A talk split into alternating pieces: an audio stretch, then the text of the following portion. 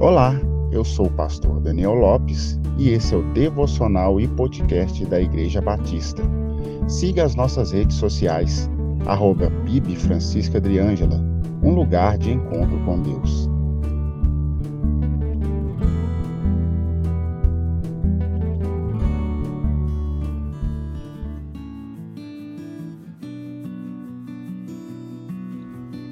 Jesus, em seu Sermão no Monte, registrado no Evangelho de Mateus, no capítulo 5, nos ensina sobre as bem-aventuranças.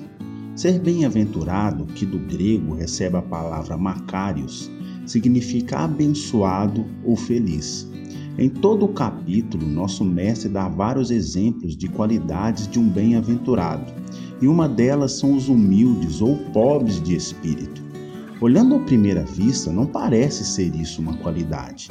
Afinal, o que é ser pobre de espírito?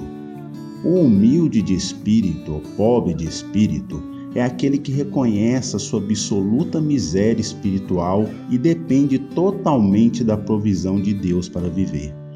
É aquele que reconhece que sua salvação depende exclusivamente da graça divina sem nenhum mérito humano.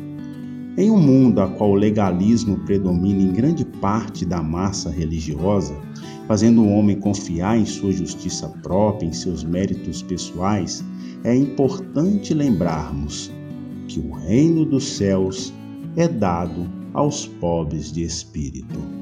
Tenha um excelente dia, paz e graça.